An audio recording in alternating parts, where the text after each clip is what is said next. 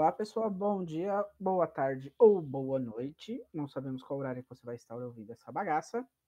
Bem-vindos ao, cine, ao podcast do Cine Gorlame e hoje vamos falar de mais um filme que estreou em 1999. O filme de hoje é Beleza Americana. Eu sou Rafael Snarf.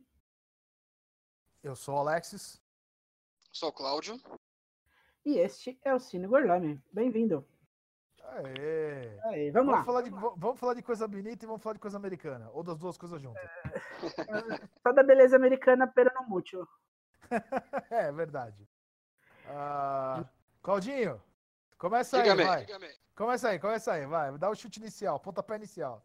Ah, bom, vamos falar então do, do Lester, né, que é o personagem do Kevin Spacey, que ele já começa numa cena melancólica, triste, apresentando o personagem dentro do chuveiro, mostrando a- como o personagem dele está estático na vida e que né, acaba lembrando que o filme que a gente já falou, que é o Clube da Luta.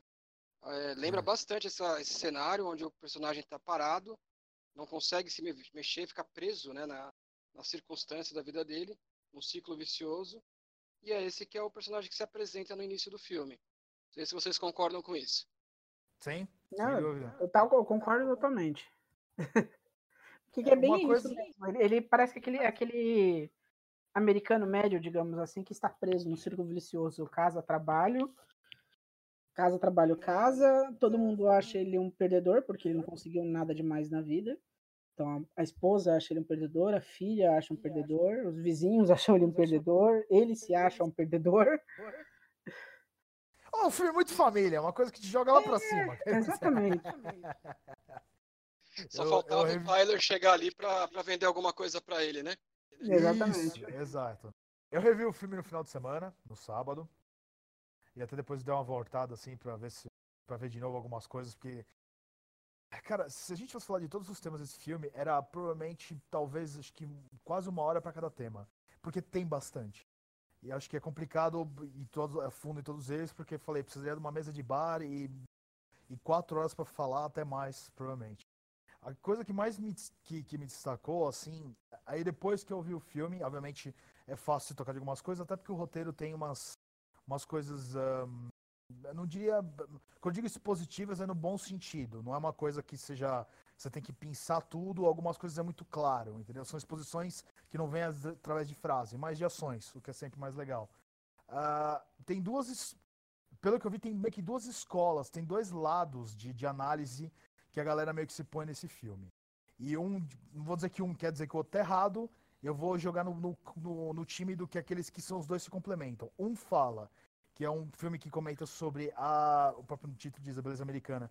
É a busca pela beleza que você nunca encontra, e ainda mais nesse estado de onde o Lester e a família dele vivem, ó, família Burnham. E a outra seria é, o mundo sem saída e aprisionado da middle class, classe média.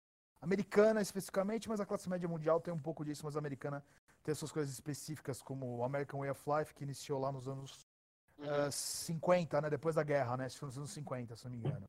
Então, duas falam que, ah, é, na verdade é mais isso, ou um fala que é mais a busca pela beleza.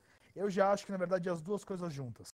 Ao pé da letra, as duas coisas juntas. É a busca pela beleza onde você tá dentro do mundo aprisionado, onde você não, como o Isaac falou, tá se repetindo, você não vai mais para cima, porque ah, ah, o, não vai querer falar mal de capitalismo, ou de repente bem de socialismo, ou o mal do um, do bem do outro. Mas o capitalismo tem dessas, você só chega a um certo nível, porque pessoas querem que você chegue até um certo nível. Dali em diante, desculpa, irmão, você não pode passar. Porque você não pode passar. Então, isso mantém ele aprisionado meio que num loop infinito de dia repetitivo.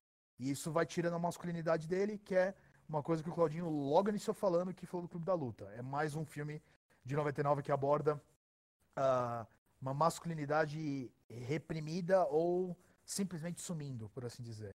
E eu acho que esse, isso pra mim é um ponto legal no filme, é que pra mim é um, é um filme que comenta do- dois temas e, e- e uma de uma maneira meio coming of age até, É como se fosse um, um homem na suposta crise da meia-idade, porque eu odeio esse termo porque eu acho que ele é muito superficial. Pra falar que o filme é brasileiro americano, o filme da crise da meia-idade, eu acho muito muito superficial, mas é meio que um coming of age, daí, é tipo, né? é, porque assim, a partir do momento que você tem um né? é, co- por que eu falo coming of age? Porque, ao meu ver, isso tudo se inicia, obviamente, ao meu ver, isso é até meio óbvio. Isso tudo se inicia por causa da personagem da Mena Suvari, que é a. É, qual é o nome da personagem dela? Da, a Jane é a filha desse, é o nome da personagem dela. Bom, a Mena Suvari, a, a menina que ele tá estressado. Ou seja, ele está tendo um novo desper, um redespertar sexual numa fase de, sei lá, 50 anos, ele deve ter, 40 e tantos, quase 50. Então ele está se tendo um, um, novo despertar sexual. Isso, para mim, faz isso quase ser um filme coming of age na fase adulta. Não na fase adolescente, que é como o próprio termo diz, coming of age. Então é meio que ele tentando ser, ele, ele se meio desligando das amarras, fazendo muito o que quer, fumando maconha, quer, quer, quer tá afim da, tá da moça mais nova, fazendo musculação e assim por diante, para de repente, de novo, atingir o estado de maturidade, que é algo que obviamente chega mais no final. Uma eu nova maturidade. Quando, eu me lembro quando o filme saiu, a primeira vez que eu vi o filme, é, hum. era justamente esse estado de pressão que a classe média, é, seja em qualquer lugar do mundo, recebe. Né? Ela não é mais aquela a classe mais pobre, onde você, tem, você não tem nada.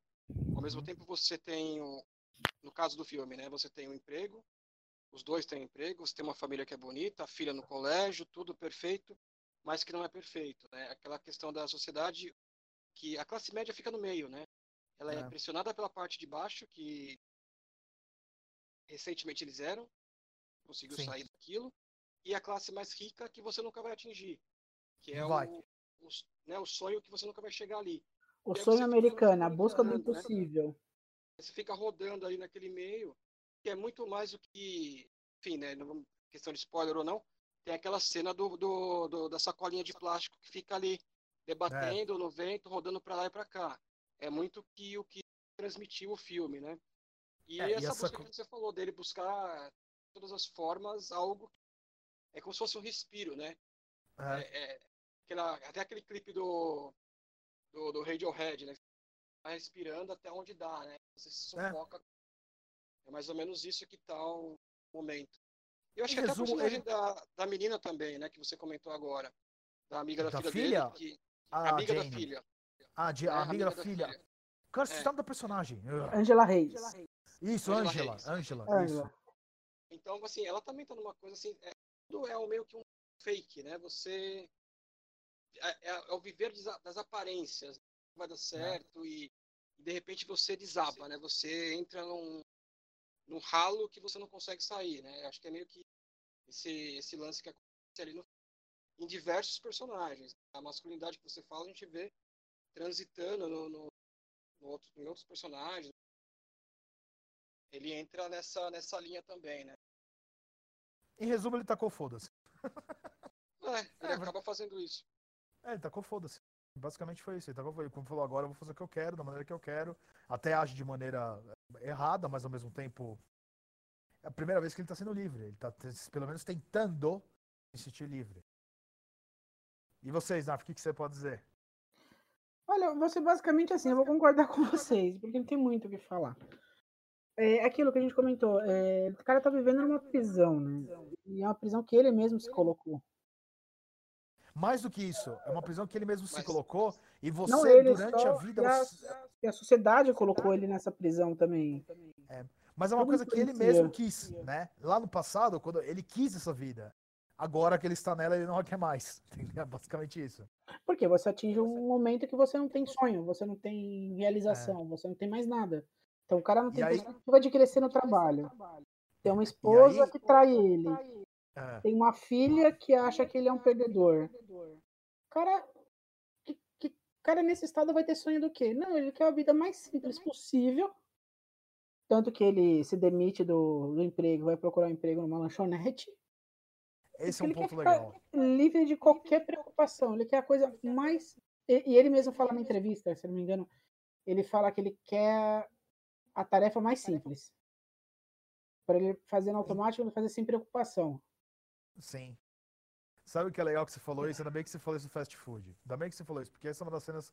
Mas essa é uma das coisas que eu acho que mais gosto disso. Eu lembro, Claudinho vai gostar disso, porque eu vou falar rapidinho de. de antes, do, antes, da meia, antes do amanhecer, que no caso é antes da meia-noite, que é a última parte. Eu lembro que o Jesse, quando tá conversando com a. Qual é o nome da personagem? Claudinho? Celine. Celine, obrigado. Quando ele tá conversando com a Celine uma hora lá na Grécia, lá no, no terceiro filme, ele fala, isso é uma conversa muito legal, que ó, ele falou uma coisa que acho que eu, é, talvez acho que a fala do filme que eu mais gosto, talvez seja essa. Ele falou assim, eu acho que as coisas assim, acho que você precisa ter um certo grau de ilusão, se iludir um pouco na vida, você se auto-iludir, para você ir para frente, para você almejar alguma coisa. Ele larga o que ele tá fazendo para trabalhar, eu falei negócio caminho of age, coisa que é adolescente. Adolescente normalmente trabalha em fast food, coisa assim. Ele vai é trabalhar numa né? loja de fast food. Por quê? Porque fazendo fast food, fazendo coisa simples, como o Zé falou, ele tem muito o que olhar para frente, coisa que ele não tinha.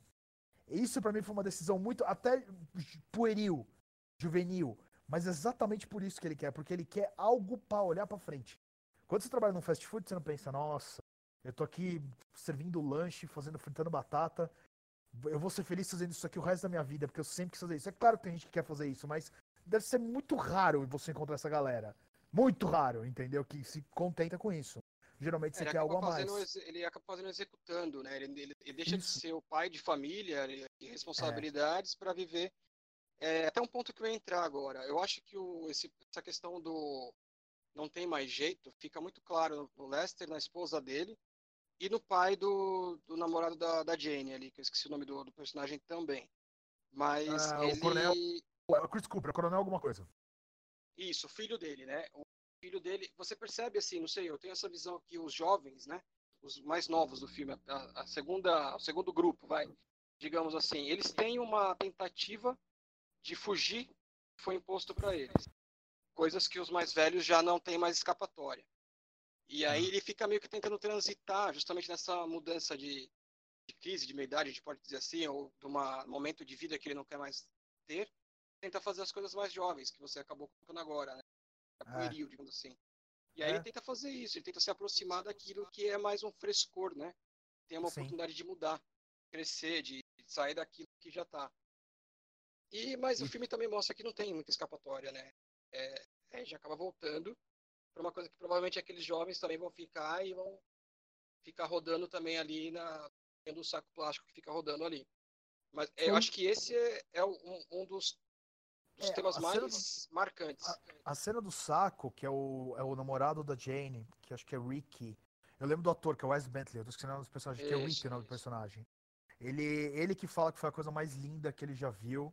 Quando ele filma muito, que ele tem mania de ficar filmando tudo, né? E foi uhum. a cena mais linda que ele já filmou, que é o saco andando pelo vento, assim, tipo, indo de um lado pro outro. É, aquela, aquela cena para mim, tipo, talvez, assim, acho que, é, acho que é o ponto onde você faz o paralelo com o Lester. Essa coisa que a gente tá falando o tempo inteiro de prisão. Sim, o saco sim. vai para um lado, vai para o outro, vai para cima, vai para baixo. É algo natural. Não existe uma ordem natural.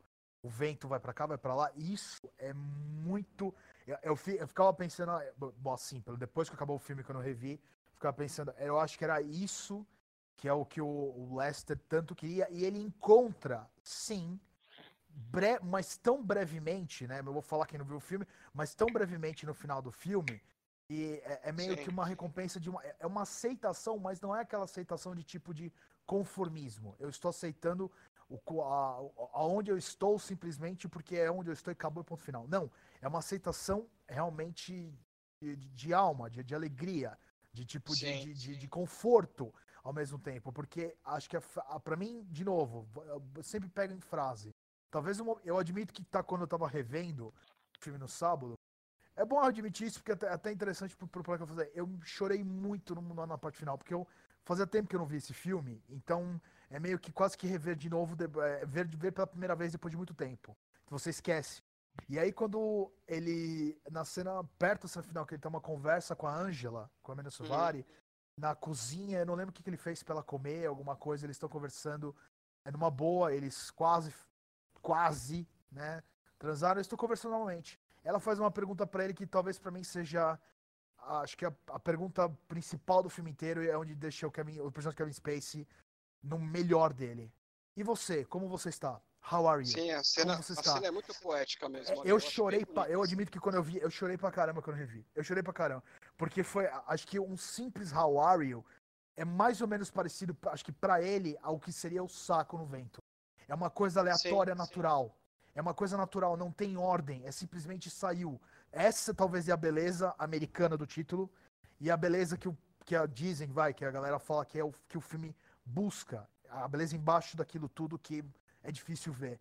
Aquele You me destruiu, pra ser sincero. É, eu, eu admito que você consegue bastante. ver, né, é, no É. personagem o entendimento, porque justamente um pouco antes dessa cena, né, acho que é os 30 minutos finais, 20 minutos finais do filme, Ah, é, que é o fechamento, é, você vê que toda, aquele, toda aquela vida que teve, né, que não até então não tinha sentido algum, quando ele começa a se ligar de certas coisas, ele fala, eu não posso fazer isso, eu não posso pensar assim, é. e pode ser que alguém se importe comigo quando alguém fala diretamente para mim. Você não fica naquela naquela correria, né, naquela loucura, e você percebe, peraí, eu tô, tô fazendo o quê? Você percebe a, a satisfação, né? A satisfação não, mas um entendimento, né? Que é quase que um pode ser que eu exagere agora, mas é meio que um arrebatamento, né? O cara fala, Sim, "Peraí, é, não. peraí." Também É, acho. é, o, é, o, Né? é um lance que o cara fala, tá, beleza. E aí ele, ele expurga todos os pontos que cada, cada cena, que são cenas. O filme tem um ritmo diferente, né? É, o Sam Mendes coloca um ritmo diferente que você. Você só vai. Na verdade te incomoda, não sei se para vocês também, mas é, um, é uma lentidão que, que faz você até você chegar nessa cena do arrebatamento. Que é, então, Então- é, é um, é um lance bem legal da direção, de direção. É. Pessoalmente, a única coisa que me, que me incomoda é assim, honestamente, é tipo, e eu gosto da personagem, tá? É a filha, a Jane. A, a, a insegurança da Jane é uma insegurança que, que, que eu acho que é muito familiar. É pra, não só pra mim, mas porque eu acho que ela é muito familiar, porque ela é muito universal. Então a, a personagem dela é a personagem que me deixa mais agoniado e não quer dizer que eu não goste dela. É muito pelo contrário. Eu gosto muito, acho que é por isso que eu fico agoniado. Do- a, do, a do Kevin Spacey, cara, o, o, o- Lester. O Lester tem um, um balde de ironia, de cinismo, de, de, de, de agilidade, que eu quero é o Kevin Spacey, porque o Kevin Spacey é o Kevin Spacey. É, eu acho que aí já me dá uma outra sensação. Apesar de que, obviamente, você percebe que é um homem é, enclausurado, triste, é, assim por diante, mas ao mesmo tempo ele expõe isso de, de várias maneiras. A filha dele não. A filha dele parece que é, é por um por uma via só. Ele já tem várias outras. Eu acho que isso. Aí o próprio Ela ator e o Sam né? que me. Não, é o próprio acho- ator e a questão, do, por exemplo, do personagem. A idade é uma adolescente, digamos assim, ela não vai ter tanta experiência no cinismo e tudo mais que o pai, que é mais velho, vai ter. Tudo bem, é a questão do ator também, como o ator vai interpretar. Vocês lembram da cena que ele visa que ele fala que perdeu emprego no jantar? Puta, aquela cena é engraçada pra caramba. Que ele quer o aspargos o tempo inteiro. Peste aspargos. Tipo, passa o aspargo, ninguém passa o aspargo pra ele, porque a esposa quer brigar e a filha também tá no meio disso tudo. Ah, Cara, essa cena. é- O Kevin. Essa cena é toda muito boa, muito bem escrita, mas a quebra cômica, a quebra de, de- de- de sa- satírica do, do, do Sam Mendes vem através do, do Kevin. Essa cena é muito engraçada. É muito Ah, agora, engraçada. porque- eu, eu queria comentar Fala. só uma coisa. Você, te- você mostrou uma visão mais otimista do saco voando, da, da imagem da sacolinha voando. Sim, Agora tem uma visão pessimista sobre essa imagem. seria? A, a, menino fala que é uma das coisas mais bonitas que ele já filmou e tudo mais, né? Sim. Agora você imagina que esse saco seja você e você esteja sendo soprado pelo vento de lá pra cá. Sem reação nenhuma, a vida vai te levando. A lá Zeca Pagodinho, se deixar a vida me levar, a vida leva eu. Eu juro que eu pensei nisso, mas eu não falei, beleza. Mas basicamente isso. É, a vida foi levando o personagem do Kevin Spacey. Ah, eu acho que é essa visão que eu mesmo. Essa é uma outra visão, tipo, nossa, Esse é que ponto. lindo, é o, a- a- o vento levando a sacola, que lindo.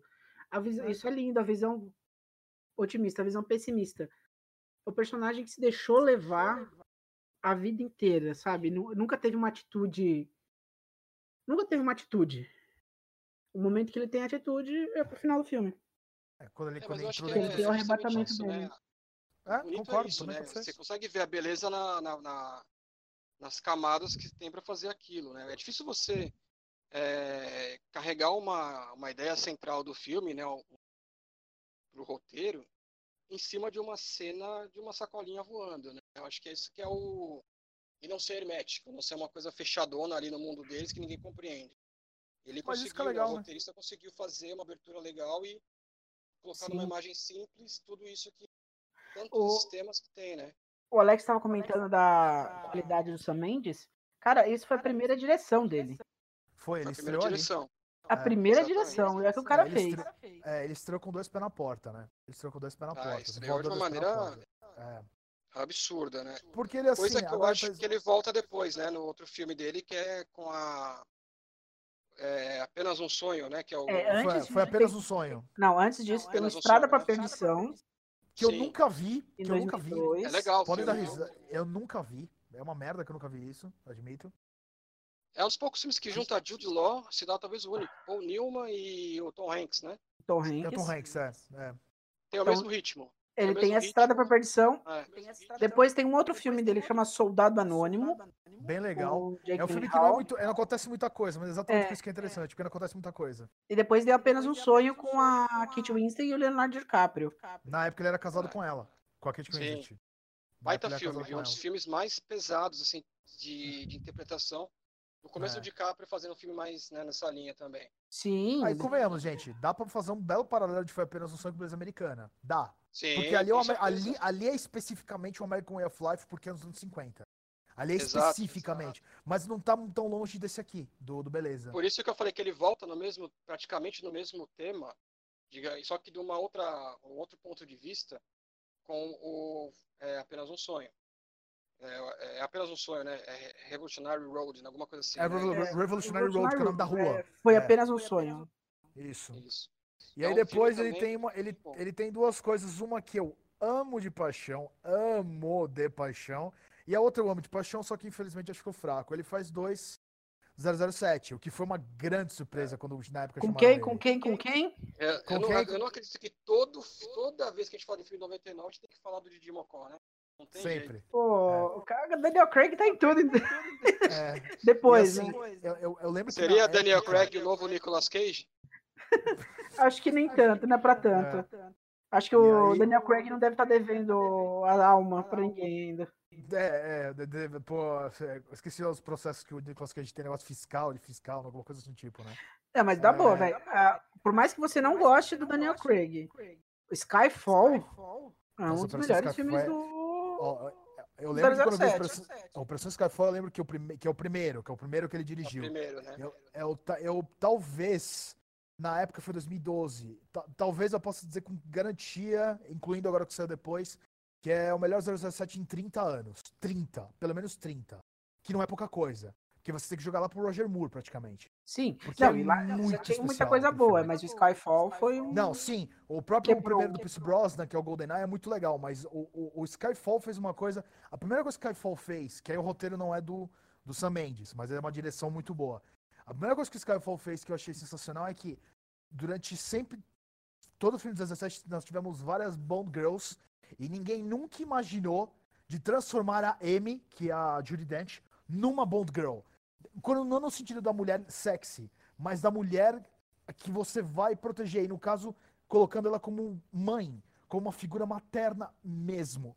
Isso eu achei uma coisa de roteiro sensacional. E o Sam Mendes dirigiu ela muito bem, dirigiu o Daniel Craig muito bem, dirigiu o Javier Bardem bem pra caralho, entendeu? A Não Javier Bardem tá incrível. ator que- é, não, não tem nenhum ator que nesse filme tá mal. E o Javier Bardem tá um pouquinho acima, até porque tá, entendeu? Só ver que É, vai ver Javier tá Bardem bem. é difícil ele não tá É. pa- um passo à É, frente não, mas, mas todo atores, mundo né? tá. E aí, infelizmente, aí é o que eu falo, pra mim a teoria, a teoria do Sam Mendes, pra mim, com, contra Spectre, que é o último 007 que saiu, é a mesma do Nolan com, com a trilogia do Batman. É aquela coisa, eu fiz um filme onde teve sucesso de crítica e principalmente financeiramente, que isso conta demais. Mais de um bilhão é muita coisa. Nossa, um bilhão de pessoas viu Batman. Christopher Nolan, vou te dar o dobro de dinheiro, você vai fazer o Batman mais épico possível na terceira e última parte. Eu acho que Cavaleiro da Ressurge saiu bem abaixo, mas muito abaixo. Contra Spectre a mesma coisa. Fez um bilhão contra o Operação Skyfall, deram carta branca, deram o dobro de grana pro Sam Mendes. Sam Mendes faz o filme dos seus sonhos de ação com, com, o- com o James Bond. Ele vai lá e faz um filme muito fraco. Contra Spectre é o pior filme pra mim do, do Porque James Bond fase de Daniel Craig. Eu não tenho dúvida disso. entendeu? É uma pena. Acho Ele, ele, é fez o bom melhor e o fazer um pior. ritmo diferente, né? Ele, ele fez É. uma boa, assim, brincadeiras à parte que eu tenho com o Daniel Craig, O, o Skyfall ele tem, tem ele retoma o que era o charme do James Bond. Isso eu concordo. Nossa, total, total. Gênero, número e grau, mas assim, é, aí ele vai tentando fazer os outros que não é a praia, digamos assim, não é a praia dele. A, a parte elegante, a coisa que ele deu no, no, primeiro filme, ele não consegue manter. Você vê é. que ele tem ele tem uma outra pegada, né? Ele tem o lance do beleza americana, foi apenas um não, sonho, coisas tem a sensibilidade, caminho, né? a sensibilidade a sensibilidade do Sam Mendes com a Operação Skyfall é impressionante de a, a, cena do de novo Harvey Bardem eu vou voltar que ele aí eu vou, aí eu vou falar exatamente do Sam Mendes porque é direção. Direção inclui fotografia câmera. E quando o, o James Bond está preso ele mesmo se deixa ser prendido pra, indo lá no barquinho daquela ilha que eu não lembro onde é a ilha agora. E aí de repente você vê um elevador lá ao fundo na tela de cinema você vê o elevador bem ao fundo descendo e aí abre a porta, é o Javier Bardem falando. Você já pensa, óbvio, o Javier Bardem é o nosso vilão, é o nosso vilão da história, a câmera vai focar nele direto. Não, a câmera fica exatamente no mesmo lugar, muito longe do Javier Bardem. Você não tá vendo o rosto dele nem de perto, você tá vendo um ser humano, você só vê que ele é loiro e tem uma roupa bem espalhafatosa. E ele vai se aproximando da câmera, fazendo todo aquele diálogo dos ratos numa ilha falando que ele, é, ele, o Daniel Craig, ele o James Bond são os dois últimos ratos que a Amy produziu, por assim dizer, deixou. A câmera nunca se aproxima, a câmera tá no mesmo. Eu achei essa cena sensacional. A câmera tá no mesmo lugar. Ele deixou ele vir até a câmera. Eu achei isso, isso também. Eu nunca imaginei que o poderia ser tão sensível com a câmera como naquele momento. Eu juro, nossa, isso tá demais, entendeu? A câmera não sai do lugar. Eu achei aquilo assim, além de outras coisas, mas aquilo é sensacional. Aquilo é, é sensacional. É, quando você pega, né, a... um cara que, que manja de cinema mesmo. Um estudioso é. de cinema, um cara que sabe utilizar. cara que estudou o que está fazendo. É, ficou. Nossa, ficou de ódio demais. Então, Sam Mendes, assim. É, agora, só até pra falar dele, continuando falando dele, esse ano tem filme dele. Bom, não sei se vai sair esse ano no Brasil, no, nos Estados Unidos, no mundo inteiro, sai esse ano, que é o 1917. Esse é o nome do filme, 1917. Que é um filme sobre a Primeira Guerra Mundial. Quem dizem aquelas famosas conversas de burburinho de produtores. É, é, um grande filme cinematográfico no sentido de fotografia. Alguns estão comparando não o mesmo estilo, mas é no sentido de que é o mesmo impacto que teve, por exemplo, de novo voltar com Nolan, Dunkirk de, do Nolan de 2017. Aquele filme de guerra que tem é uma fotografia. A mesma trajetória, né? É. Uma fotografia ostentosa. Ele vai tentar é... fazer isso agora no filme de guerra. Assim, Isso, no filme sobre a Primeira Guerra Mundial, não a Segunda, a Primeira. Então, tava, é... Você estava falando sobre, o, sobre a cena, Alex, até, só para não perder o, a, a, lembrança. Ah. E aí você vai ficar, você, você fez uma homenagem a mim como da meia-noite. Vou fazer uma para você do seu maior aí. Eu revendo esses dias o, o Gran Turino. Não me faz chorar. A cena dele no. A cena, a cena do Gran Turino, quando é muito parado também a câmera. Ah, Sim. Ah, uma das cenas finais do Gran Torino, quando ele vai falar com os. Vai na casa dos. dos, dos da gangue né? dos caras, né? Da gangue dos caras. Se você olhar, o Clint Eastwood também escolhe deixar a câmera parada. Ele não. Ele tem. Parece, não sei se para vocês, se vocês concordam com isso, tem duas câmeras. É uma câmera focada para casa e uma câmera focada para E não tem pra movimentação. Ele. Não, não tem movimentação tem. nenhuma. Então você vê que o cara também estudou o negócio para fazer uma câmera, e é uma câmera, óbvio, né, de, de Velho Oeste. Né? Você vê que é uma coisa para lá, uma coisa para cá, para ele fazer todo aquele movimento. Para quem não viu o filme, vá, assista o filme, que é, é incrível. Para mim, um dos melhores filmes, se não o melhor do. Não, para mim, é desse, pra mim é o melhor que estudo desse século, ah, sem dúvida. Bom. É, realmente é muito bom. É é, então, assim, então, assim, isso, é, isso que é legal. Lembrou bastante. Se você pensar na câmera, que você faz com a câmera parada, com uma, uma direção certeira, né? Você sabe o que está apontando. Sim, é. Fazer. O Sam Mendes, ele começou muito bem, que nem falou o Snaf, o primeiro filme dele, Beleza Americana, e depois, ou seja, dois voadores das pés na porta. Mas eu acho que ele melhorou com o tempo algumas coisas. Talvez ele não tenha feito, mesmo adorando o 007, talvez ele não tenha, obviamente, tocado em temas tão profundos quanto Beleza Americana. Só foi apenas um sonho que ele vai em temas profundos. Mas acho que questão de câmera, é, estilo narrativo, eu acho até que ele teve uma evolução, sim, é claro que teve. É, acho que o único, o único passo atrás, ao meu ver, é o Contra Spectre. Contra Spectre é um, não é um super passo atrás, mas é, é um passo atrás. É que, na verdade, assim, nos filmes do 007, você tem Skyfall, depois tem Spectre e Quantum of Solace, e os outros dois são muito ruins. Comparado com Skyfall, os outros dois são muito ruins. Então você tem O, uma teve o Cassino Royale, que foi muito legal. Foi o primeiro Então, Daniel Craig É, também. é. Exatamente, você tem o Cassino Royale, você tem o Skyfall, que joga a expectativa lá no alto. É. A hora que vem o Spectre, É, o Spectre. O Spectre é aquela coisa. tem- essa coisa de Hollywood é muito assim, né? Tipo, a galera, os caras falam, nossa, deu tão certo, vamos enfiar dinheiro no diretor e falar, cara, você vai fazer o Mas dos seus né? sonhos. Faz o filme, Não. põe cena de ação. Não, nem fim, isso. O filme fica grande. Entendeu? Não, nem isso, Mas tipo assim, não bom. o legal é que eles viram falar, deve ter virado para ele e falar assim, não, Christopher Waltz tem que ser vilão. De- Nossa, é. Detalhe. Tudo bem, o cara é bom, o cara é um puta de um ator, mas falei- fazer vilão toda hora, o mesmo estilo de vilão, ficou meio... É, Não, e o pior de Christopher tudo- Waltz, ele bobeou, né? Ele, ele foi, foi sugado também, né? Nem o Polanski ajudou o cara, nem ninguém ajudou. Sério, você não Só achou ele legal com o. Polanski? Eu acho legal ele com o Polanski até. Não achei ele com Polanski, cara. Eu achei um filme forçado. É um O filme, é um filme teatral, né? Teatral. E eu achei que. Realmente, tá. parece uma peça. É. É uma peça, na verdade, é uma peça. É uma né? peça, o, é. O Carnage é uma, é uma peça. Mas o. Aí que tá. Eu achei que esse tipo de filme, a câmera tinha que ficar parada. E a câmera no, no, no filme, no Carnage, ele, ela movimenta muito. Em cena, é como se fosse. Fazer uma analogia bem besta, né? Como se fosse um jogo de futebol de salão, onde você não para de olhar o cara tocando a bola rápido. Sabe? Você Ah, não então- consegue acompanhar. Nossa, belo exemplo, gostei. Muito criativo o É. teu exemplo. Você não consegue acompanhar o ritmo do filme. Que deveria ser uma coisa Entendi. mais. Isso é basicamente todos os filmes de ação atualmente. É, quase. A trocação de Com é raras exceções. É. Com raras perde exceções. É. E aí, e que, Mas- bom, a gente falou do, a gente falou do, do, do bastante Sam Mendes, e obviamente tem que falar, aí a parte do Claudinho, eu quero ver o que o Claudinho vai falar, tem que falar do Kevin Spacey. É, Antes do, Kevin, antes do dele. Kevin Spacey, Ah, vou fala. deixar o mais polêmico por último. Mas polêmica Daqui a pouco, vou fazer dar uma de João Kleber aqui. Boa, Para, para, boa, para, boa. para, para, para, Para, para. para, para, para, para. Boa, boa, manda bem, Snap, manda bem. Não vai rolar o comercial aqui, porque a gente não está sendo patrocinado por ninguém, mas quem quiser patrocinar a gente, fique à vontade, tá? Nossas contas, nossas contas estão abertas para qualquer incentivo monetário. Sim. Vamos falar do, do roteirista, o Alan Ball. É o Alan Ball, é. é. Que Ele fez dois filmes.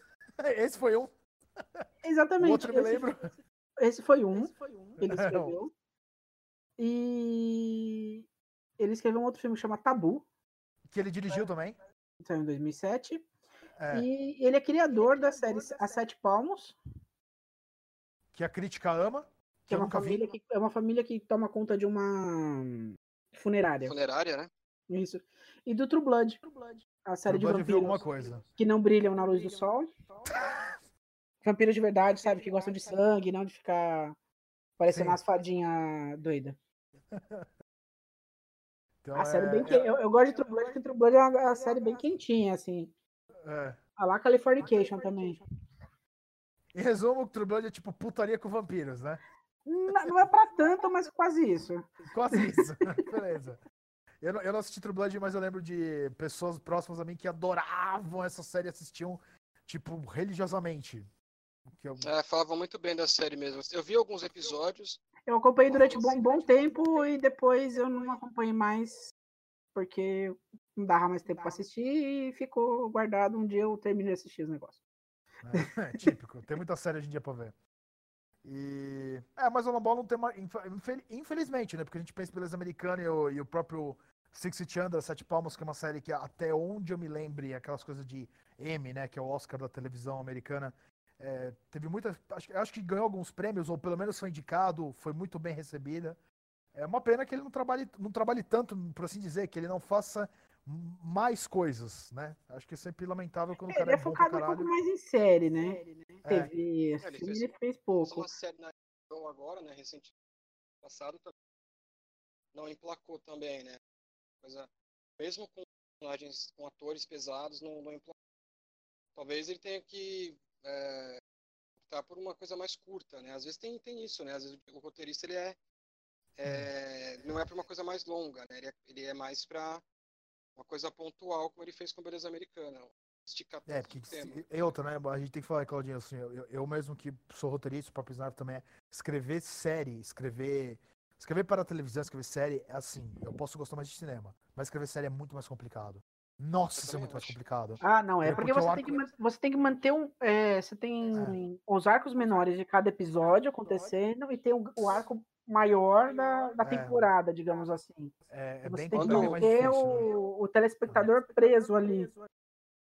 É, É. quando, é aquela coisa de roteirista mesmo. Quando a gente faz o roteiro, a gente sabe que não tem a ideia. Se você não tiver uma ideia que você consiga esticar. É, igual- é a mesma coisa do filme, vamos dizer assim, vai. Só que sem. A gente tem que esticar mais. Uma cena de filme você vai ter que manter a mesma ideia central para tudo. Para você fazer o Certo. fechamento. Igual ele fez no, no Beleza Americana. Agora, pra gente fazer uma série de 60 minutos para uma HBO, para você fazer 10 episódios, Nossa, dá trabalho. é, é 10 vezes mais. Então é isso que você É. está falando da questão do trabalho. Sem contar que escrever série corre-se o, corre-se o risco de encher muita linguiça, né? Porque às Sim. vezes a- o roteirista quer ficar mantendo só no. Esquece das tramas dentro da dos episódios. Quer fazer só a trama central esticando por 60 minutos, vários episódios de 60 minutos, aí. É, você, é, você perde, né? Bom, você estica aham. tanto o negócio que você perde a teia da aranha. É, Eu- eu foi não- uma das coisas que eu lembro no- do pessoal fazendo curso de roteiro também. E queria, ah, vamos fazer uma série. Cara, não, vamos fazer um que tá bom. Depois você aumenta para um médio e depois você vai para um. É meio que natural, né? E aí, Ó, no o- começo- Pra quem tá ouvindo a gente quer entender um pouquinho essa ideia do roteiro, tamo assim e tal, vou dar uma série que eu gosto muito, eu sei que o Cláudio também gosta pra Dedéu, que é o, do- o House, Dr. House. Ah, Dr. House. Ele, ele- Dr. House esse- é muito boa. então, até a sexta temporada, da sétima em diante, as duas últimas a gente desencana. Mas ele tem bem isso. Se você parar pra analisar, você tem cada, cada episódio, ele é fechado em si, exceto um outro episódio que usam dois episódios pra manter a atenção ali. E tem a trama principal. Normalmente a trama principal é o relacionamento do House com os, os, os outros, as outras pessoas do, do, do hospital. Exato. E Eu acho que é bem cada, por aí também. e cada história é fechada. E se você parar pra ver, ela começa com uma pessoa chegando lá bem, aí a pessoa aí tem o primeiro ponto de virada que a pessoa fica mal do nada. Aí tem um ponto de virada que a pessoa começa a melhorar. Aí, no, aí mais um ponto onde a pessoa piora drasticamente. E depois, magicamente, House, usando seus conhecimentos fenomenais, a lá Sherlock Holmes, que é uma das inspirações da série, descobre o resultado e salva a pessoa no final do. nos 10 minutos finais da, do episódio. Eu acho que você en- entrou num, num ponto mesmo, né? No ponto crucial. Você falou Sherlock. Um outro exemplo feito assim é a própria série Sherlock. do- Sim, do também. Moffat, que você faz o que? Você faz uma ideia, você que já está pronto, mas você faz uma adaptação para a versão moderna. Você tem uma hora e meia onde você tem o começo, meio e fim. Né? E você tem ali todos os pontos que você pode explorar de um bom roteiro. E o legal é que assim, o o Sherlock ainda é uma hora e meia, então, tipo, é um filme. Cada episódio é um filme. Né? E os meio, querendo ou não, a cada temporada, os três episódios, eles estão ligados. Tem uma, você percebe que tem uma clara conexão entre um e o outro. E, e isso é legal. É, isso- é isso que é o trabalho do roteirista bom. Alguém tem o Instagram do, do Alan Ball? Não. Não. Podia mandar um direct só para falar, né? Tipo assim, cara, faz mais coisa. Faz assim, trabalha mais. Mas faz curta- coisas curtas. É, faz É, coisas cara, faz, faz, faz mais um filme pra nós aí. Faz um filme pra nós aí. Manda um filminho pra nós aí. E. Dizer que a gente não falou da também, né? Tem várias, várias, várias cinema. Eu acho que ela, ela não, não se sobressai personagem mais do. Pera aí, Cláudio, volta aí que Então, deu uma. Cláudio, tá- fala, repete de novo que tá cortando bastante, Cláudio. É, eu ia falar da Annette Bening, né? Da, do personagem Annette dela. Bening. Isso. Uhum. E ela também tem a importância na, na, na- na peça filme. Muito. E, né, muito forte também. É a mesma relação, só a gente pegar ao, ao Uhum. contrário, ele é outra casal também o desespero que ela tem em cada momento, em cada cena que ela tem. Eu acho também crucial. ali. É, é o- é É. o contraponto. É o contraponto do. Sim, sem adentrar no tema, porque eu falei, se a gente for entrar no tema, esse áudio- podcast vai ficar mais comprido da nossa história. o legal do personagem dela é que eu lembro que eu falei que tem vários temas. Em cima da personagem dela tem dois muito claros. Um é o materialismo, entendeu? E a outra, e a outra é a questão, aí a outra até meio que vem junto até com o materialismo, que é a questão de tipo de é, por assim vai meio que self satisfaction, tipo qual é meio que uma autossatisfação. Quando é suficiente? Para ela nunca é.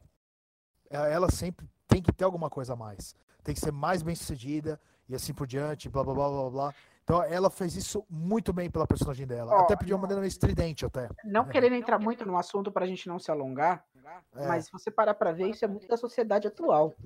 E é o que o filme tem 20 anos. É um, Ou seja, é não evoluímos em 20 anos. Não, nem um não, pouco. Não, Cláudio... que 99 foi o melhor ano, um dos melhores anos da história do cinema. Literalmente, eu acho que é. Para analisar, pra analisar psicologicamente as pessoas daqui, dali 20 anos, né? É. Não, porque então, se parar é... pra ver esse negócio de autossatisfação, quantidade de gente que usa Instagram, é, uhum. Facebook, Twitter, pra querer. Eu esqueci a palavra agora, mas é, eu ia falar se auto-mostrar não é, tá, tá correto, né? É. Vaidade, né? A vaidade. Eu, eu, eu, é, então, é, é isso, nossa vaidade é, é enquanto isso não é suficiente para a pessoa. É. Não é. Porque, não, o tal porque... do ego é inflado ali numa. Nossa! né? É. Não proporciona em cima do personagem dela. Por que, que ela. Por que, que ela. Uh, ao pé da letra. Mas por que, que ela trai o Lester? Isso, gente, não é nenhum spoiler, tá? Porque isso tá bem no, no meio da história. Por que, que ela trai o Lester? Porque ela quer um marido melhor. Uma versão melhor. Não é que ela simplesmente. Na verdade, eles estão Ela quer um marido melhor, né? ela quer uma figura masculina melhor. O, o Lester não é uma figura masculina melhor. Eu preciso de uma melhor. Eu preciso de uma melhor. Porque senão eu não vou estar à altura do que eu devo estar, do que eu, do que eu imagino para mim.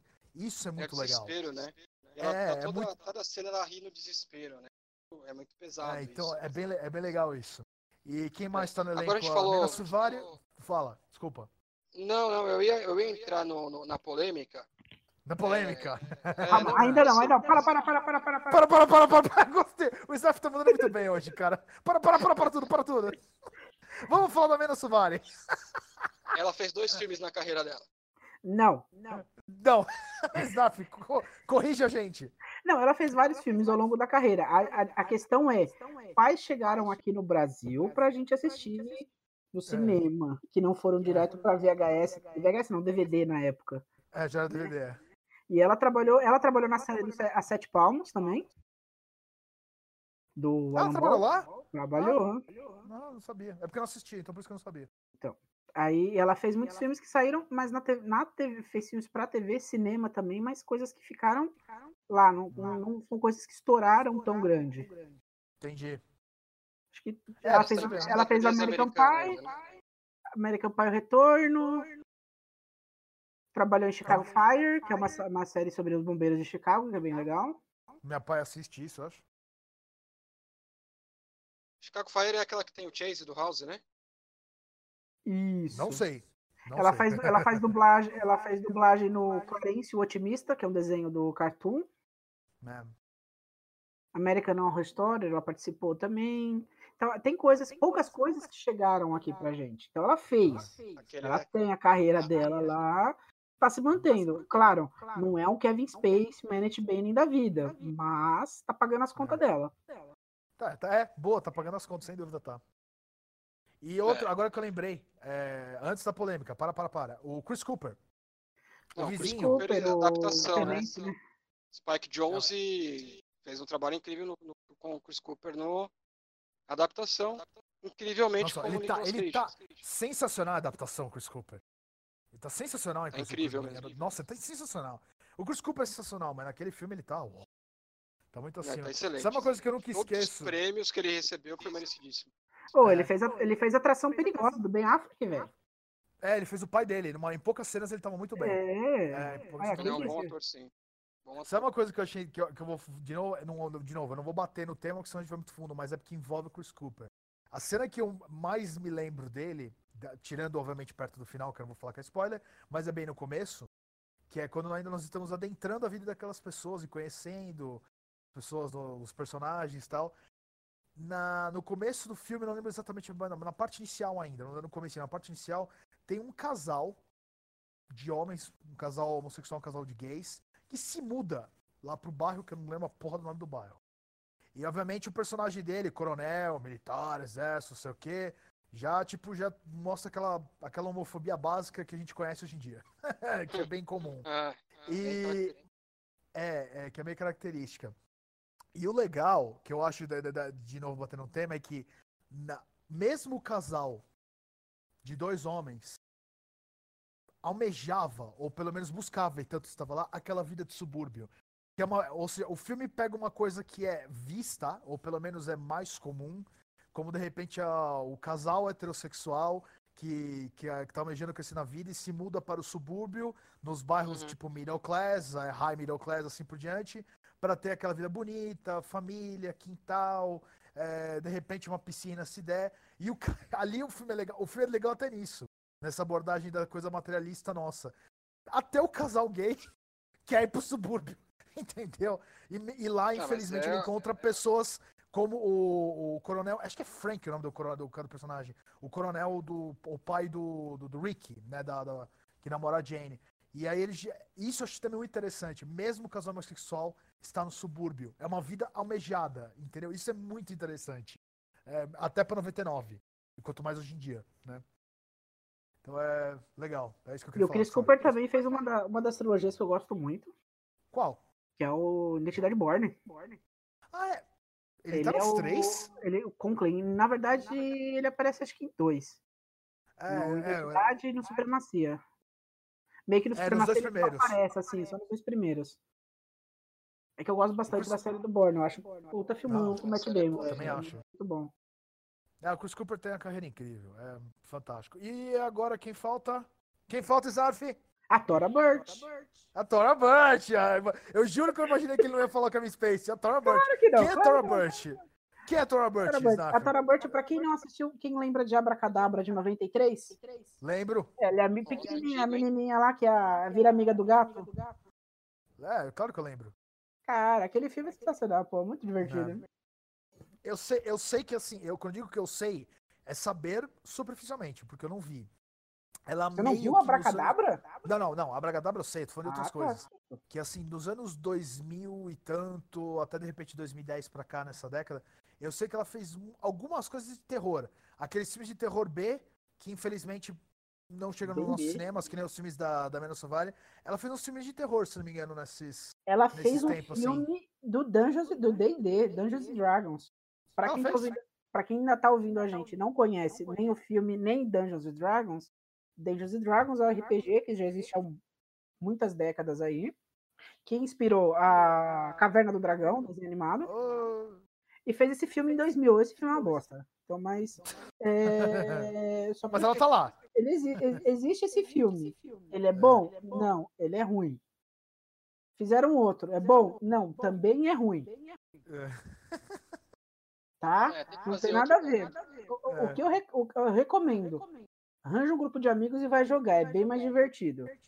É muito tá- mais legal. é muito mais legal. Se você não quer jogar, se você não, não tem muito amigo aí perto, meu, baixa o WoW, vai jogar o WoW, que é quase igual.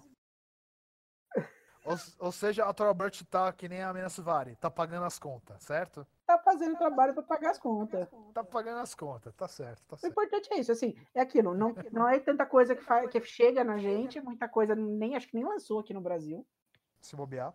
né? Mas tá pagando as contas dela, velho. Tá fazendo o trabalho, o trampo dela e tá correndo atrás do do preju dela. Ah, tá do preju. tá, beleza. Não que nem o Nicolas Cage, mas tudo bem, deu pra entender o que você quis dizer. Então, e agora? É, E agora? Para, e para, agora para, vamos para, pros para, nossos para, para, comerciais. para. Calma, ainda não. Isso não é tudo. Que é praticamente o programa da Polishop. A gente não tá vendendo nada. É, Sabe, A gente sabe pode o que eu ver- tô a gente- pensando aqui? É. Vocês estão falando da, da Tora Burt, vocês estão falando da, da Mina Suvari. Cara, assim, sem, sem querer polemizar, mas elas são muito melhores do que o Kevin Spacey disparado. O Kevin Spacey não merece nada. A gente falou dele pra caramba, mas eu acho que ele não merece nada depois de tudo que aconteceu, que a gente soube. Assim, é, pra mim, é, pode apagar o cara, entendeu? Assim, no sentido de, da história de tudo que ele fez depois, mas eu não quero polemizar sobre isso. ele vai no mesmo caminho do, do Woody Allen. Ó, é, eu- o que eu ia falar, que eu ia falar que eu- os prêmios que ele ganhou, ganhou Oscar. Querendo ou não, concordando ou não com o julgamento do Oscar, eles ganharam Oscar. Melhor fotografia, melhor roteiro, melhor direção, melhor filme Caralho, quanto prêmio. é, Ganha bastante prêmio. e melhor ator pro Kevin Spacey. Agora pode falar dele. Tá liberado. Não, Bom, se falando. você... Fala, Zara, fa- Ah, fala, vai Claudinho, fundando, desculpa. vai fundando, Alex. Não, não, fala o que você falar, depois eu termino, relaxa. Não, então, é que o, o lance, assim, é... a gente falou bastante da interpretação do cara, a gente sabe é, da filmografia do Kevin Spacey, mas é, é, é igual quando a gente fala hoje do de polêmicas, né? Sorte que não tem tantos filmes do cara em 99 ali. Peraí, repete de quem? polêmica. É, tem uma picadinha e você falou de- o nome da pessoa e fala aí. Eu ia falar do, do Woody Allen e do, do Lars von Trier. Uhum. É, o Ah. Kevin Spacey entra na mesma, na mesma parte deplorável que o cara tem. né? As pessoas, muitas vezes as pessoas chegam e comentam comigo assim, ah, mas a gente tem que separar as duas coisas. Não, não tem que separar as duas coisas. O cara é, fez o que fez, não é o trabalho do cara como ator que vai reverter ou melhorar o... Não, até concordo em você de a gente não separar as duas coisas, porque ele fez tudo isso enquanto estava atuando, né? Nos filmes. Não, então, exatamente, exatamente. Tem um ator que fez Star Trek Discovery, que fez um dos musicais que eu mais gosto, que é Ranch, que é o Anthony Rapp. Uhum. E ele falou que ele foi assediado pelo Kevin Spacey quando ele era adolescente, Sim, eu vi começando a carreira. Então, assim, não, não, se, não Foi tem pesado, como, né, você velho. separar. Infelizmente não gente tem. chega pra mim e fala assim, ah, você gosta do, do, do Allen, você gosta do, do Lars von Trier? Cara, é, é- não, não dá pra separar. Eu sei, eu sei, quem tem as referências cinematográficas, sabe da influência do, de um ou de outro, do, do Kevin Spacey, sabe o que os caras fizeram, mas é uma mancha Só uma terrível, coisa, né? Claudinho, é porque eu não tô lembrando. O, o Lars von Trier teve coisa de abuso também? Teve com a Bjork no Dançando no Escuro. Junto Mas com a a- esposa dele nas filmagens também. Ah, tá, beleza. Desculpa, eu não sabia. eu- por isso que eu tava. Os outros dois eu conheço os casos. O Lars von Trier, a única coisa Ah. que eu sei é que ele é um dinamarquês maluco, mas não que ele era um dinamarquês maluco. Que tava Não, forçando e a barra. Cena, cenas pesadíssimas de gravações, assim, a, a, o Dançando no Escuro com a Bjork, é, tipo de, de assédio mesmo, com a própria esposa do lado e, e aceitando certas coisas. Isso aí você, É, tá- né, não vamos entrar no mérito do, a gente pode até fazer um podcast um dia falando sobre Sim, essas é. polêmicas todas, mas você vê até a, Não, eu só perguntei, eu só perguntei pra você. Porque, mesmo do cara. Eu só perguntei pra você porque talvez quem esteja ouvindo também não saiba que o Lars von Trier Sim, tinha casos disso Eu como acho eu, que- porque eu não sabia. O Kevin Spacey, o Woody Allen, outros eu sei, o- o- os casos. Não, O do Trier eu não sabia. O Lars von Trier pra mim também é uma novidade, eu não, realmente eu não sabia. É por isso mesmo, É. você viu? São Dá uma dois já. pesquisada também né, na questão mesmo, principalmente do filme Dançando no Escuro, né, que, que foi o que, que eu mais soube assim sobre o Lars von Trier. E aí você até, tem, até chega a pensar em entender certos pontos que são explorados, principalmente Cristo, né, a do, do Lars von Trier, cenas pesadíssimas. E, e esse- depois nos outros filmes que ele fez, esqueci agora o, a, filmes que ele fez em duas partes, esqueci o, Ninfomaníaca. Ninfomaníaca 1 e 2 também. Que é um É. filme também que não. Não sei, a, a cabeça do cara é. É outro, outra, outra esfera da, da psicologia da psiquiatria para entender. Mas voltando ao coisa- Kevin Spacey. Claro, claro, volta, volta, volta, pode voltar. Né? Depois a gente volta até um dia no- no- nas polêmicas que tem. Mas o Kevin Spacey, por mais que ele seja um ator que ele demarcou, mostrou, fez, carregou o House of Cards nas costas, que é uma. Momento uma confissão, eu nunca vi essa série. Não, a série é muito boa. E... Mas ele. Enfim, é- sabe quando você não tem nem A vontade de estar falando do cara, sabe? Ah, Eu desisti, eu- um, dos motivos, um dos motivos de eu ter desistido de continuar a série. Foi depois de você Exato. saber. E a série tava muito boa. Só que Sim, a série, você você olha o cara, você vê as merda que ele fez e fala, tipo, mano, perdi a vontade. Não que ele não tenha, não tenha continuado muito bom. Colocaram a Robin Wright pra continuar. E ela é uma puta de uma atriz, mas baita atriz, produtora, né? Produziu a série, dirigiu vários dirigiu em episódios. vários episódios. Então, Ah, é- dirigiu? Ela dirigiu. Dirigiu ao- Não sabia. Nas últimas temporadas ela dirigiu, sim. Mas o Kevin Spacey, por... podem falar que ele é um ator, ele não é um bom ser humano. Então já, já separa, né? Coisas aí, quem deve ser valorizado e quem não deve, né? No, no cenário atual. É, entendemos o que foi o Beleza Americana para 99, mas Kevin Spacey para o mundo, para mim, pelo menos, já, já foi, nem devia ter pisado muito tempo em cima do cara. Agora soma um exercício de futurologia. Um exercício de futurologia. Que, ou seja, não, não dá pra saber se vai ser verdade ou não. Ah, há um, ah, 2016, então tem três anos. Ah, recentemente, ou seja, 2016, claro que talvez. Eu não sei dizer se foi tão grave. Não, eu acho que foi tão grave sim, é porque é, que não envolve sexo, mas envolve violência física. Ah, Mel Gibson foi. O termo acho que é exatamente esse foi perdoado por Hollywood. Tanto que o filme dele com o Andrew Garfield, que acho que é até o último homem, foi até indicado a Oscars, ele ganhou- chegou até a ganhar um prêmio, acho que por edição de som. Então, na época, ah, isso foi entendido como, tipo, Hollywood perdoou o Mel Gibson. Mel Gibson não teve coisa sexual, mas teve agressão física a, a uma mulher, a uma stripper, e ao mesmo tempo a, a comportamentos dele bêbado, briga, pessoa que age com violência e, e agiu violência com mulher uma única vez, mas agiu sim. E Hollywood perdoou ele. Aí a pergunta é: acreditam ser possível isso acontecer com Kevin Space? Não, eu acho que Não, eu não tô falando que ponto de que ser nosso. Eu tô querendo dizer, tipo, analisando o que é Hollywood, não é o nosso ponto de perspectiva. eu acho que não. Porque eu cara, acho que. é, Você acha que no caso dele não é possível? não, eu Hollywood acho- falar, vamos, É. vamos, vamos esperar um tempinho, vamos perdoar ele. Vamos esperar um tempo, um pouco mais de tempo. Mas vamos perdoar ele. Por mais, que é por mais assim que, que Hollywood seja. eh, como eu posso dizer? Qualquer história, quem, qualquer historiador de cinema vai ver que o Oscar foi criado num momento complicado, que- cheio de sujeiras, entre outras coisas. Mas eh, eu acho que não, cara. Eu acho que a, evidência que tem dos fatos, o próprio o escândalo como um todo, o próprio ator que fez agora, como que é o nome dele? Qual? Discovery, agora Star Trek. O Anthony Rapp. Isso. Ele, o Anthony Rapp fala do, do jeito que foi, acho que as coisas são muito complicadas. E tem que ser. Tem que ser pra não esquecer. Eu acho que Hollywood, por mais que seja sujo que eu ia comentar, não é tão que a gente tem no Brasil. Cortou, Claudinho. Cortou, Repete, repete? você falou- Repete que você falou, Claudinho, porque cortou, por favor. É, Hollywood, por mais que seja suja, não é tão suja quanto a política do Brasil que faz o impeachment de um presidente e coloca o cara como senador. Então acho que não. Cara, eu não- acho que não vai rolar isso não. Tá, legal. Acho, acho interessante, porque é um exercício porque aconteceu, acontece, não é que aconteceu, costuma acontecer ainda. Fazem, né? Alguns são relevados, outros não.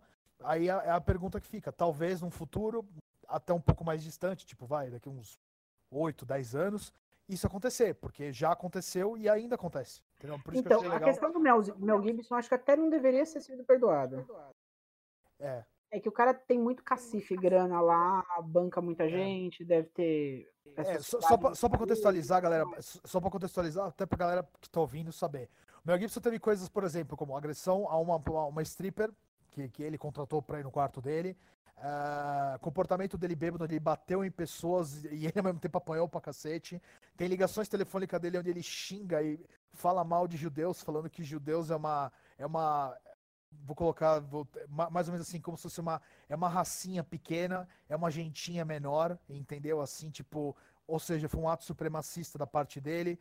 Então, isso tudo, gostando ou não, por incrível que pareça, hoje em dia foi realmente perdoado. Porque ele teve e está ganhando, recebendo dinheiro para fazer filme e até sendo indicado a prêmio. E aparecendo dando risada e aceitando até as piadas que fazem com ele em relação ao comportamento dele como um, um ex-alcoólatra eh, muito agressivo. Entendeu? Então, assim, é por isso que eu tô. Só para colocar o contexto do que o Mel Gibson fez no, no geral.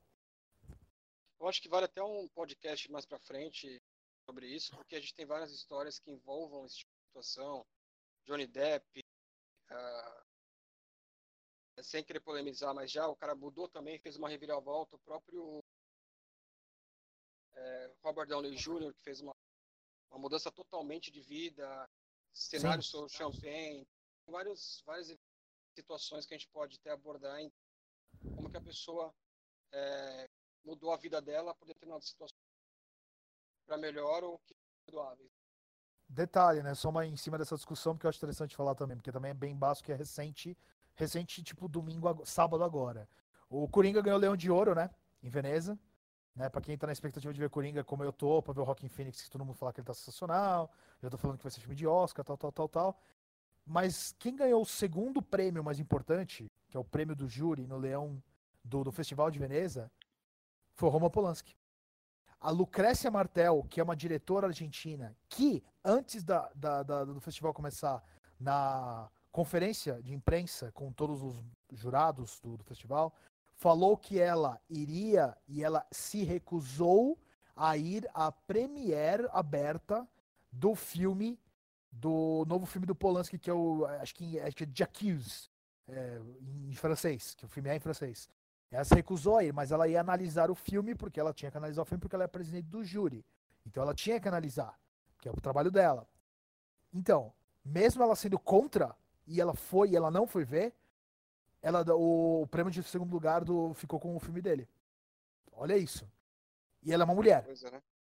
Ela é uma mulher. É, são temas bem, Tá. bem polêmicos mesmo para É. se abordar. Gente vai. Talvez, sabe o que é engraçado? Vocês falam, vocês comentaram e tem, e a- e tem essa discussão, separar artista do que fez, tal, tal, tal, e aquelas coisas. Eu eu vou colocar um, não é nem colocar uma pimenta nisso, mas é colocar um, um lado de tipo de analisar. Lembra que o Snap fez brilhantemente agora de falar a questão do saco? Tem duas versões para isso. Aí não vou nem colocar duas versões. Tem duas visões para isso.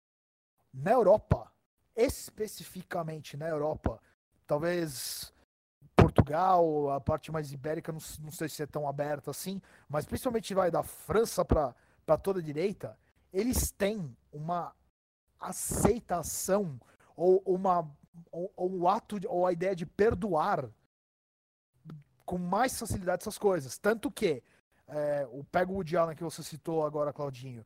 Ah, Uhum. O Woody Allen, todo mundo fala assim: ah, o Woody Allen nunca mais fazer um filme na América.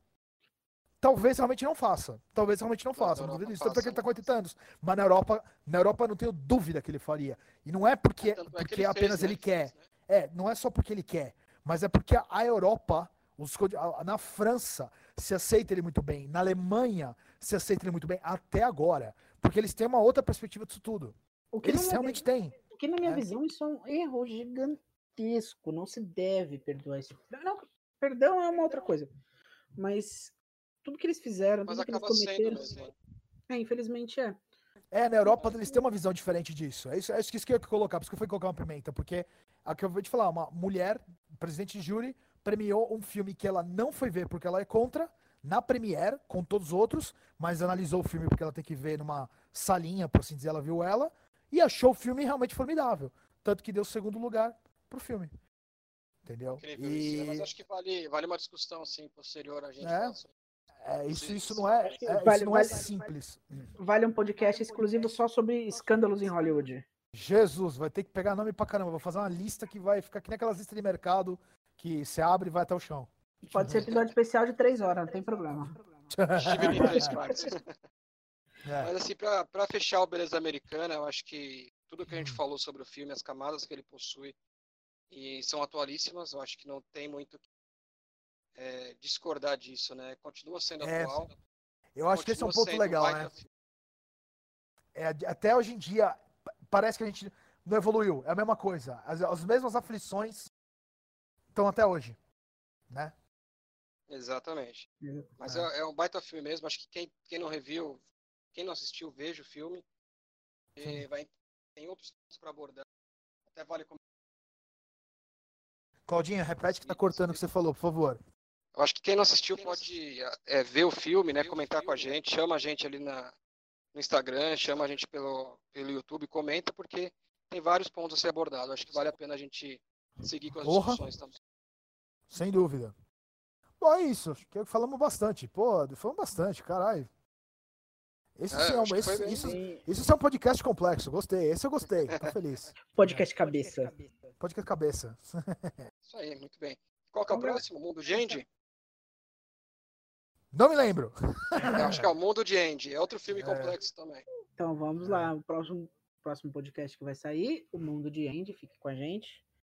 É aquela coisinha básica, né? Curta, compartilhe, xinga a gente, conversa com a gente, fala o que Xinga que com responsabilidade. Toma com responsabilidade, fala o que você achou. Comenta também nos comentários aí, que, que no- tanto no Facebook, no, no Instagram, quanto no YouTube, o que, que achou do episódio, o que, que achou do filme, o que, que não achou do filme, que filme que gostaria que a gente falasse um pouquinho. É, tem bastante coisa ainda. Até o final do ano tem chão, hein, galera? Porra! Sem dúvida. Bom, então vamos se despedir. Até a próxima, gente. Com o Mundo de End, hein? Mundo de Andy. Curry. Falou, galera. Tchau, tchau. Falou!